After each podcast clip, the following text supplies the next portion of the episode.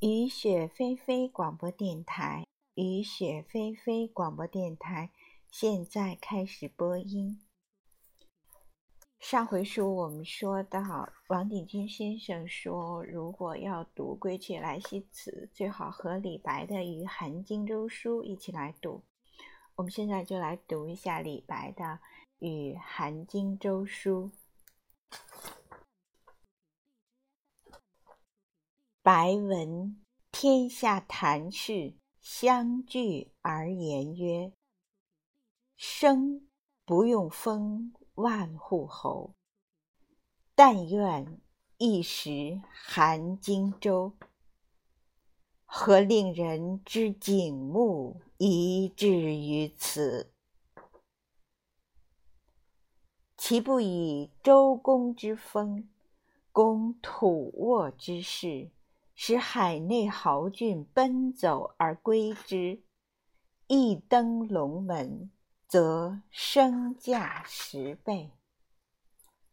所以龙盘凤翼之事，皆欲收名定价于君侯。愿君侯不以富贵而骄之，贫贱而忽之。而三千之中有毛遂，使白得盈脱而出，及其人焉。白，陇西布衣，流落楚汉，十五号剑术，遍干诸侯，三十成文章，立抵倾向，虽。长不满七尺，而心胸万夫。王公大人，许以弃义，此愁囊心计，安敢不尽于君侯哉？君侯制作谋神明，德行动天地。比参造化，学究天人。幸愿开张心言，不以长衣见拒。必若接之以高宴，纵之以轻谈，请日事万言，以马可待。今天下以君侯为文章之司命，人物之权衡，一经品题，便作家事。而君侯何惜阶前盈尺之地，不使白扬眉吐气，激昂青云也？昔。王子师为豫州，未下车，即必寻辞名。既下车，又必孔文举。山涛作冀州，征拔三十余人，或为侍中、尚书，先代所美。而君侯亦一见言协律。入为秘书郎，中间崔宗之、房习祖、离心、徐颖之徒，或以才名见之，或以清白见赏。白每观其贤恩辅公，忠义奋发，白以此感激，知君侯推赤心于诸贤之腹中。所以不归他人，而愿委身国事。倘极难有用，敢效微屈。且人非尧舜，谁能尽善？白莫有筹划，安能自矜？至于制作，积成卷轴，则欲晨会视听。恐雕虫小技不合大人。若赐官除饶，请己执笔，兼之书人，然后退扫闲轩，善写呈上。数清平节律，掌驾于薛变之门。幸推下流，大开讲事，为君侯图之。接下来读王鼎钧先生的演绎。李白于韩荆州书，这是李白写给韩荆州的一封信。韩荆州的名字叫韩朝宗，长安人。李白三十四岁时写了这封求职信。当时韩朝宗在襄阳做官，常常向朝廷举荐人才，在世人中。有很高的名声。唐代风气，士子可以到处写信给大官儿，要求拉一把，并不构成品格上的瑕疵。《古文观止》还收了苏辙写给枢密韩太尉的信，韩愈写给宰相的信，都对怎样有求于人做了高雅的示范。可以参照研读。李白这封信创造了一个典故：见到名人贵人，称为“瞻韩”。瞻，往高处看，往远处看，表示对方高高在上，隔我们有相当的距离。平视俯视是看不见的，你得仰视。现在对人说客气话，有时候还用瞻仰。中文讲究对仗，有了瞻寒，又有御礼。御，赶马车，跟一位姓李的做过车夫。这个姓李的是汉朝的李英，名门望族，直臣清流。知识青年的偶像，能够蒙他接见，称为登龙门。有一次，他正要坐马车出门，忽然有人求见。这位客人知道见面的机会难得，要求在马车上谈话。于是李英坐在车内，来客坐在车夫赶车的位子上，边走边谈。完成了这一次拜会，这位客人很得意，向人夸耀：“我今天替李英赶车。”在文言的尺牍里面，表示想跟一个人见面而不能如愿，他使用的语言可能是“有志沾寒，无缘遇礼”。李白在这封信里高度颂扬了韩荆州，有些人读了认为这种赞美只有韩愈当得起。但韩荆州非韩愈，李白死后六年，韩愈才出生，两人差了一代。这篇文章的题目是《与韩荆州书》，不是《上韩荆州书》。这是李白的傲气。古人留下很多捧人求人的诗文，都写得很好，成为中国古典文学特色之一。有学问的人说，中国人在专制政权下活了两三千年，一切靠由上而下的赐予，对有权势的人不能争，只能求。不能骂，只能捧，发展出一套技巧，克服了尴尬肉麻。旧时基本教育，万事不求人，其中有一卷尺牍，专门教你如何求人。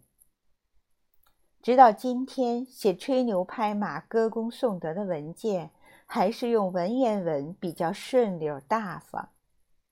文言有典故，古人分担了难为情，有成套，构词容易，含蓄，可以心领神会。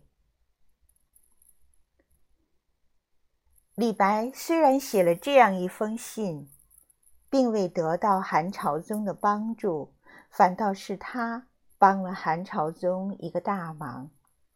如果没有这封信，我们大概都不会知道还有个韩朝宗。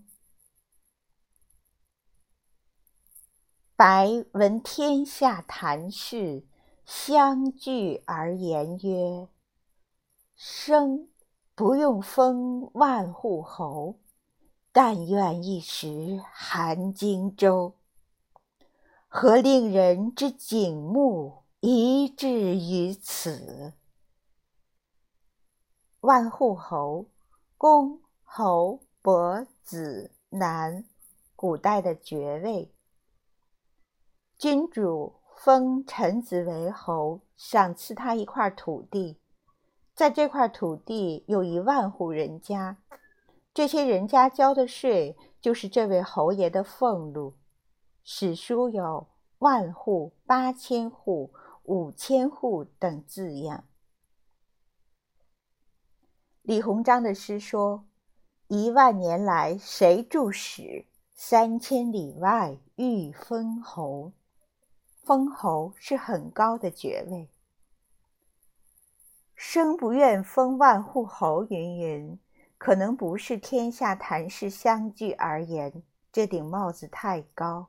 韩朝宗并没有伟大到这个程度。能否在别人的著述里也找到这两句话？如果找不到，这就是孤证。李白像一个豪赌的人，一出手。就下大注，可以看出他的决心。有求于人，照例先讨对方欢心。从前的人写信有一个格式：开头问安、祝福，称赞对方了不起，然后写“敬恳者”，转入本题正文。有一个大官儿，每天叫秘书把别人的来信念给他听。他对秘书说：“你从敬恳者开始念好了。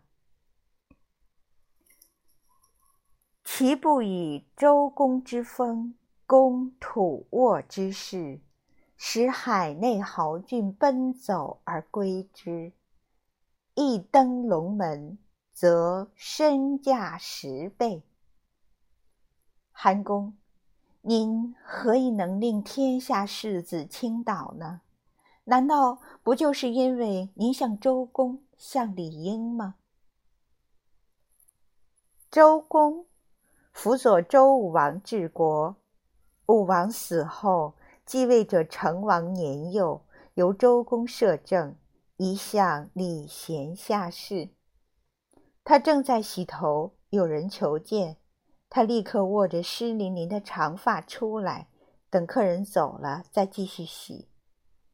他正在吃饭的时候，有人求见，他立刻把口中的饭吐出来，等客人走了再继续吃，称为“一木三卧发，一饭三吐哺”。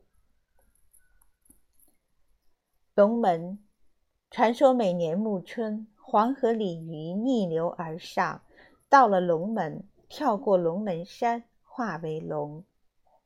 人才若被埋没，和一般人混在一起，一旦得到重用，历时变化超凡。科举市场的正门也叫龙门，考取了功名，等于鱼跳过龙门。东汉李英名满天下，世子若蒙他接待，也立刻出名，人们称为登龙门。所以龙盘凤翼之势，皆欲收名定价于君侯。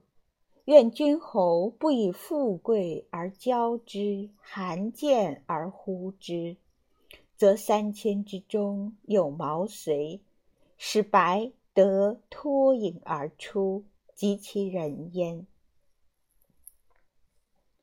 您是第一流老板，吸引第一流人才，所以。我来了。龙凤人才，盘艺姿势处境，不能龙飞凤舞，龙啸凤鸣，不得志。到底是不是龙凤，要到您这里来鉴定。富贵而骄之，有钱财有地位即盛气凌人，财大气粗。毛遂，战国时期赵国人，平原君赵胜的门客。秦国围攻赵国都城邯郸，平原君到楚国求救，毛遂自告奋勇陪同前往。平原君和楚考烈王谈判时，毛遂直说厉害，使得楚王同意与赵国结盟，并派春申君援救赵国。因尖端，引申为比肩，才能出众的人。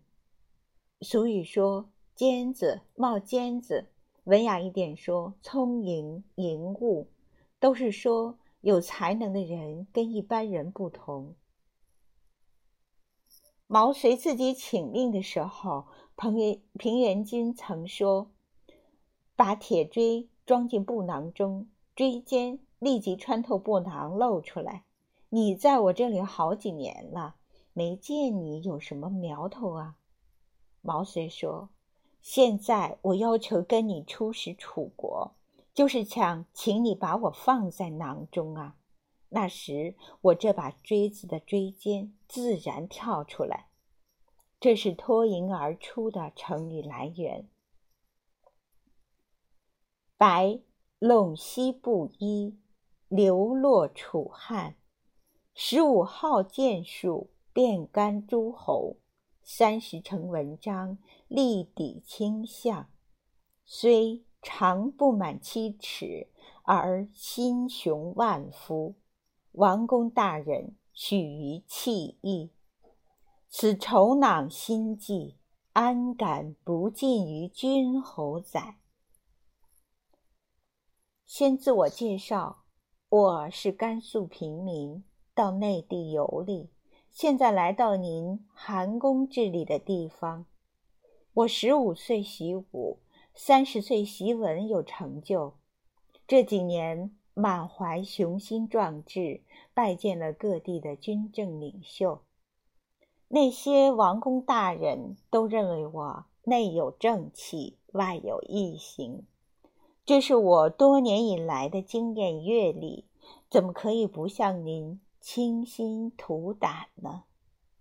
三十成文章，李白写这封信的时候三十四岁，正值完全成熟的巅峰。推销自己，表示见过场面，得到过许多有地位的人的肯定。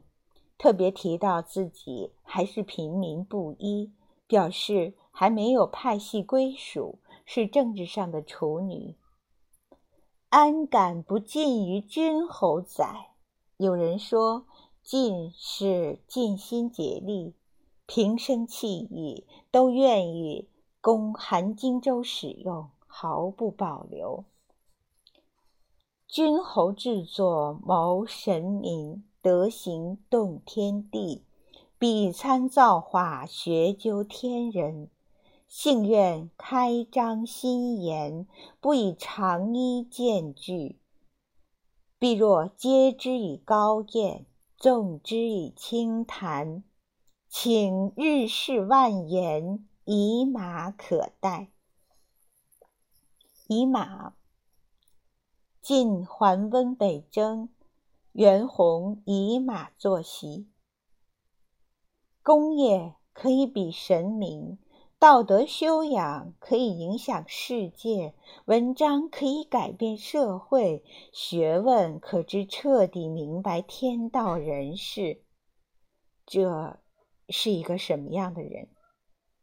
这一段把韩荆州捧得更高，可以说李白非常慷慨。俗语说：“上了台就是唱的，挑出来就是卖的。”李白放得开。应酬话总是言过其实，祝寿寿比南山，证婚，珠联璧合，拜年，恭喜发财。约定俗成，说的人未必认真，听的人也不要认真。当然，说得好，仍然博得满堂掌声。抬高韩荆州之后，李白接着抬高自己：“我以平等地位见你，你以贵宾待我，你是一流，我也是一流，有其君，有其臣。”求职的人对自己的才能表示非常自负，以引起主人的注意。不但在春秋战国时代有很多潜力，现在工商社会中也常有所闻。某公司征才，一人有电话应征，老板告诉他已经找到人了。此君提高声调说：“你若看到我，你的意见会改变。”老板接见了他，也录用了他。当然，分寸很难把握。李白是否做对了，有争议。今天下以君侯为文章之司命，人物之权衡，一经品题，便作家事。而君侯何惜阶前盈尺之地，不使白扬眉吐气，激昂青云也？今天您一言九鼎，只要您让我站在您的台阶下面，我就可以怎样怎样。在这里，李白用了第三者劝说的口吻，虽然迫切，却显得委婉。昔王子师为豫州，未下车，即必寻辞名；既下车，右臂孔文举，山涛作冀州，征拔三十余人，或为侍中、尚书，先代所美。荀爽，荀氏八龙之一，后来做到司空；孔融，建安七子之一，做到北海相；山涛，竹林七贤之一，举前贤以勉励之。历史怎样记载他们，也将怎样记载您；今人怎样称赞他们，后人也怎样称赞你。而君侯亦一见严协律入为秘书郎，中间崔宗之、房习祖、离心、徐颖之徒，或以才名见之，或以清白鉴赏。白每观其贤恩辅公，忠义奋发。白以此感激，知君侯推赤心于诸贤之腹中，所以不归他人，而愿委身国事。倘急难有用，敢效微躯。举韩荆州已有的成绩以鼓动之。你已做了许多，你还可以再做一件，我才值得你这样做。特别说受提拔的人都感恩图报，引发韩荆州推荐的动机。再进一步说，我受到感动，所以不投别人来投你，要和他们为伍看齐，一同感激你，报答你。但是非常委婉。李白说明自己也是有选择的，君则臣，臣亦则君。良禽择木而栖。说到这里已淋漓尽致。且人非尧舜，谁能尽善？白莫有筹划，安能自矜？至于制作，积成卷轴。则欲晨会视听，恐雕虫小技，不合大人。圣人无所不知，无所不能。我不是圣人。政治上的纵横捭阖，军事上的运筹帷幄，我知道谦虚。至于说到文学方面的成绩，我累积了不少，很值得您看看。您是做大事的人，只怕我这点小玩意儿不配给您看。淡淡提及，莫有丑话，暗示可以当大任成大事，非仅文章。揣摩韩荆州的心，点到为止，未坠入苏秦、张仪之流。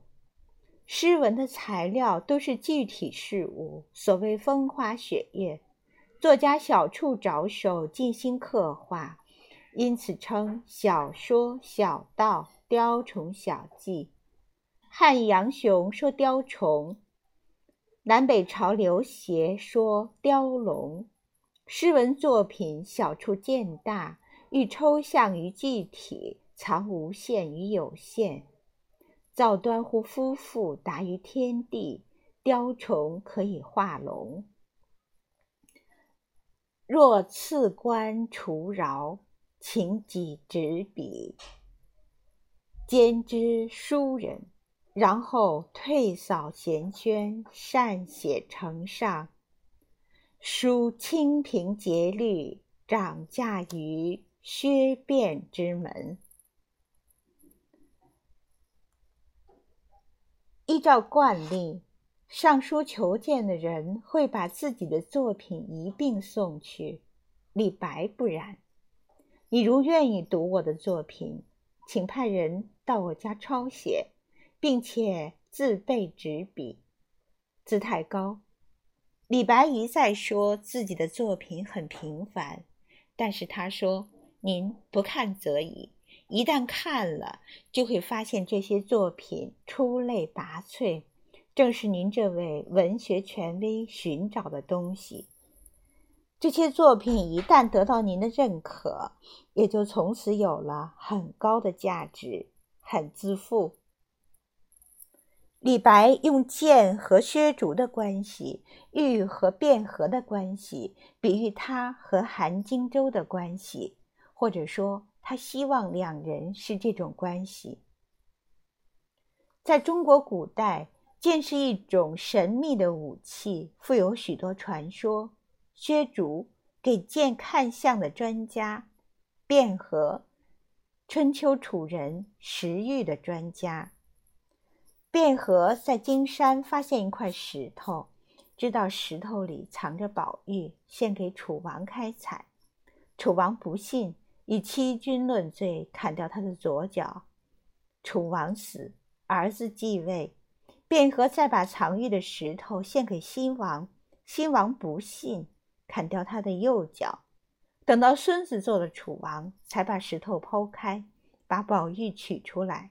这就是有名的和氏璧。蔺相如完璧归赵，秦始皇的传国玺都是这块玉。李白对韩荆州说：“我进了你的门下，就等于宝剑到了薛竹手里，美玉到了卞和手里，既捧对方，也捧自己。物品的价值。”要看归谁所有。和氏璧做了秦始皇的玉玺，加倍珍贵。一只袜子，杨贵妃穿过，看一眼也得交钱。马，楚霸王骑过；首饰，伊丽莎白泰勒戴过，都会增加身价。幸推下流，大开讲事，为君侯图之。幸推下流，有人说是推恩到达下层。推恩，恩德由高到低，由近到远，由亲到疏，爱屋及乌，扩大关怀。所以接着说大开讲事。也有人说推荐我这个才能很低的人。由这封信看，早期李白也愿意遵照一般游戏规则。角逐世俗上的成就，与我们对他的刻板印象不同。后来钟鼓馔玉不足贵，但愿长醉不愿醒。痛饮狂歌空度日，飞扬跋扈为谁雄？是他遭受重大挫折之后看破了。而李白的看破，代表对功富贵功名的绝望，所以一切表演迁就就都不必了。孔子曰：“富而可求也，虽执鞭之士，吾亦为之。”如不可求，从无所好。有学问的人说，中国从前的读书人受两种思想交替支配：一是士的思想，一是隐的思想。士求功名显达，有权利成就一番事业；小而言之，光宗耀祖；大而言之，福国利民。隐。退出跑道，放弃世俗都在追求的目标，与大自然为伍，过简朴的生活。小而言之，陶冶性情；大而言之，天人合一。李白的这封信可以代表士的思想，他学剑、学书、学纵横，都是为了用事。二十二岁开始漫游各地。遍干诸侯，立抵倾向，寻找出世的机会。来到荆州，把希望放在韩朝宗身上，放下身段，压抑个性，好话说尽。他必须遵守游戏规则，才会入局；必须入局，才会赢；必须赢了，才有舞台实现理想抱负，展示风骨气节。陶渊明的《归去来辞》表现了隐的思想，《古文观止》也收了这篇文章。陶渊明对游戏规则感受不到游戏的滋味，那只是拘束，只是屈辱，只是弄虚作假，违反自然。从这条管道钻出来，如何能有完整的人格？如何能有高尚的理念？这个过程是毁灭。必须毅然退出、逃走，保全自我的纯真。现在好了，归去来兮，他是如何自在？读过《与韩荆州书》，再读《归去来辞》，可以体味一世的两面。是和隐常常一同潜伏在某个人的灵魂里。李白求仕。但年轻的时候也曾学神仙，也曾有隐于山中的记录。陶渊明求隐，也曾误落尘网中，一去十三年。大多数人先求仕，后求隐，仕是他的特技表演，隐是他的安全网。